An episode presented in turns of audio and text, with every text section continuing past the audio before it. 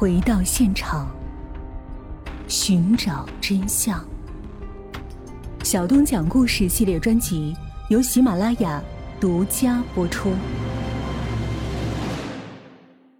有充分证据表明，任某下夜班之后经常传呼曹亚祥去接他，而曹亚祥偏偏否认八月五日夜间任某传过他，这分明是在躲避和撒谎。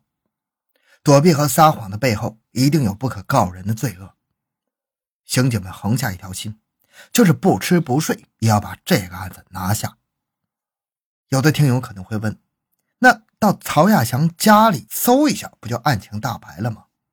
但是现在可是没有任何的证据，没有相应的证据前提下，公安机关是没有权利搜查民宅的。刑警大队王德臣副大队长年连友与刑警们轮番的询问曹亚祥，昼夜不停。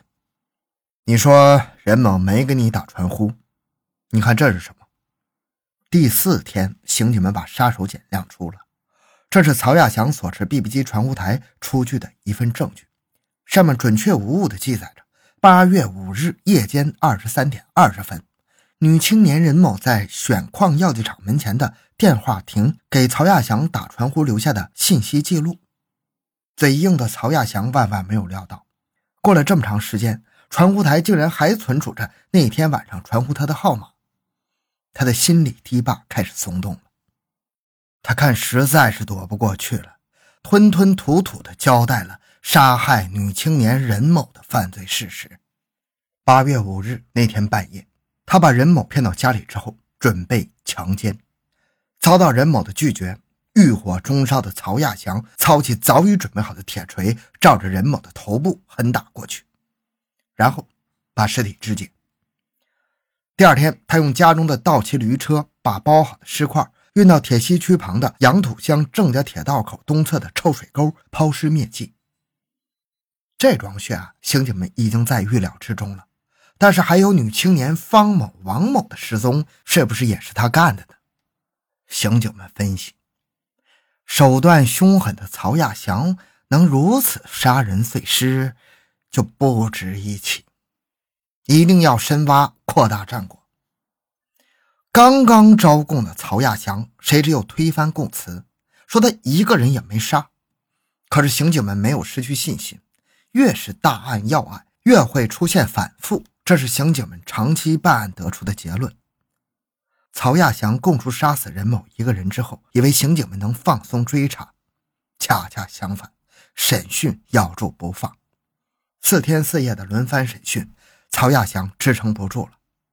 无奈，曹亚祥终于供出了一个惊人的数字，着实让见多识广的刑警们大为震惊啊！五名女青年先后被他强奸之后。洗劫物品、杀人灭迹、抛尸在那条臭水沟中，已比报案失踪的三个女青年又多了两个。他的供述是真是假，要靠确凿的证据来检验。刑警们搜查了曹宅，这是铁西区燕粉街一个十分偏僻的独门独院，肮脏破败。果然，在曹家的炕边、主柜、天棚上多处发现了喷溅的点点血迹，同时还在他家的隐蔽处发现了大量的女人金银饰品。女用皮鞋、女用提包等，还有一台来路不明的录放机和几盒淫秽的录像带。大量与女人有关的物品表明，曹亚祥与失踪女青年案确实有关系。从血迹检验来说，初步认定这是杀人灭迹的第一现场。那么，查找被害女青年尸源，则是最后给此案定案的关键所在。十月二十六日上午，刑警们押着曹亚祥来到他指认的抛尸现场。于洪区杨氏乡郑家铁道口东侧的1.5公里长的臭水沟旁，说这里是一个臭水沟，实际上是一个臭气熏人的大粪坑，里面黑乎乎的，死鸡烂狗，什么杂物都有，熏得刑警们喘不上气儿来。大家用防火用的钩镰枪和铁锹在臭水沟中连挠带挖，打捞证据，打捞出女人头颅、骨盆等共计二十六块尸骨。这与曹亚祥供述的完全吻合。这一天，尽管刑警们被尸臭熏得吃不下饭，但是案情终于大白于天下了，这是他们最大的喜悦。罪大恶极、手段残忍的曹亚祥供述的杀害五名女青年与抛尸现场打捞出的五具尸骨一致，看来此案可以最后定案了。然而，在核对尸源的姓名的时候，二零二侦查组的刑警们又细心的发现，这五具女尸中，并没有失踪的女青年方某和王某，而且这两个女青年在失踪前都与曹亚祥有过密切来往，看来。方某和王某的失踪，也极可能是被曹亚祥所害呀。几名刑警又开始对曹亚祥挤牙膏啊，因为现在刑警们掌握了大量的物证，审讯曹亚祥也就有了主动权。根据失踪女青年方某的家属认定，曹亚祥家中的录放机是女青年方某家中的，在此物证下，曹亚祥不得不交代了杀害方某的罪行。二十八岁的女青年方某与曹亚祥是同厂工人，两人来来往往，关系超乎寻常。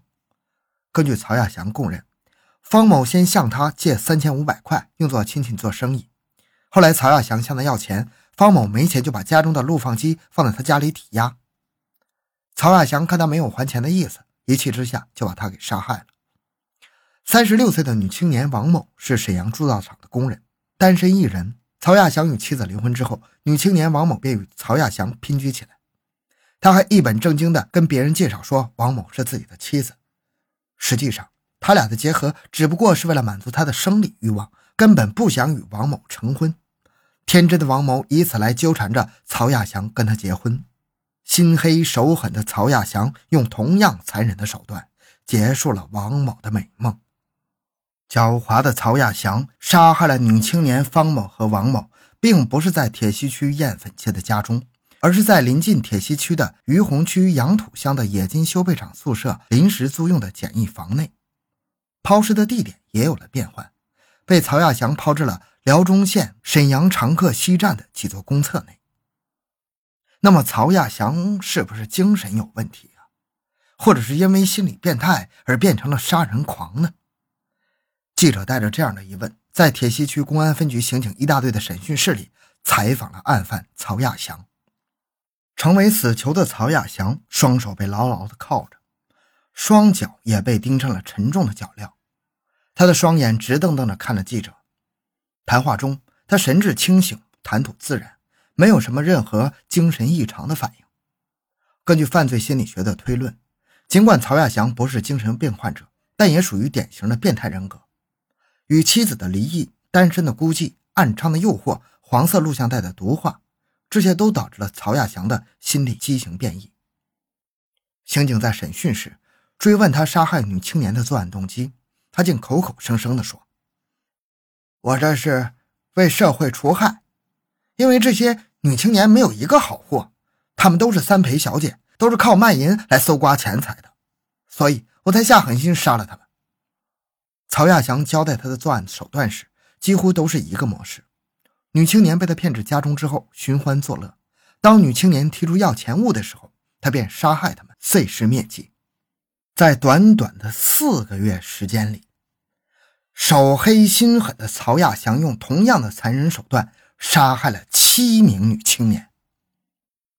从九五年的三月杀害王某开始，到九五年的八月五日夜间杀害了任某。他作恶速度可谓飞快呀！他交代，这些被害的女青年，有的是他的帖子，有的是他的小聘，而有的则是他从和平区、铁西区一些舞厅带回家中奸宿的暗娼。这些女青年有的以身相许，有的寻求异性刺激，由卖淫进而丧失性命。这也说明，这些女青年如果自珍自爱，不会导致这可悲的结局。狡猾的曹亚祥为了掩人耳目。